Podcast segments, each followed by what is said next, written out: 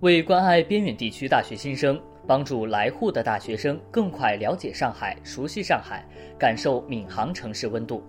闵行区文化和旅游局精心设计了两条文旅线路，与华东师范大学联合主办2019微游闵行大学新生游闵行活动。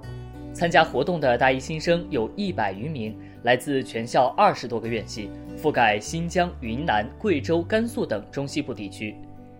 闵行匠心之旅第一站来到中国运载火箭总体设计单位之一的上海宇航系统工程研究所，这里曾独立研制或参与的运载火箭保持连续二十二次发射成功，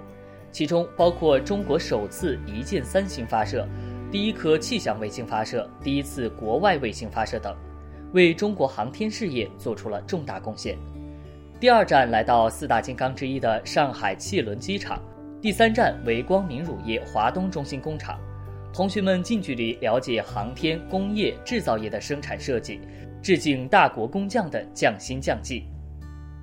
第二条微旅游空间线路，同学们首站来到上海地铁博物馆。随后前往爱琴海购物公园参观光的空间新华书店、明珠美术馆，观看维克多·雨果的展览。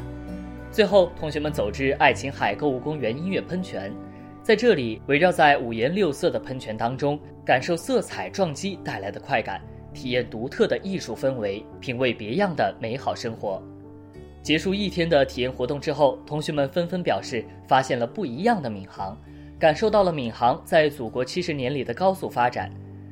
后续还将推出面向大学生群体的“发现闵行之美”活动比赛，让高校大学生了解多元宜居的闵行，感受城市的美好和温度。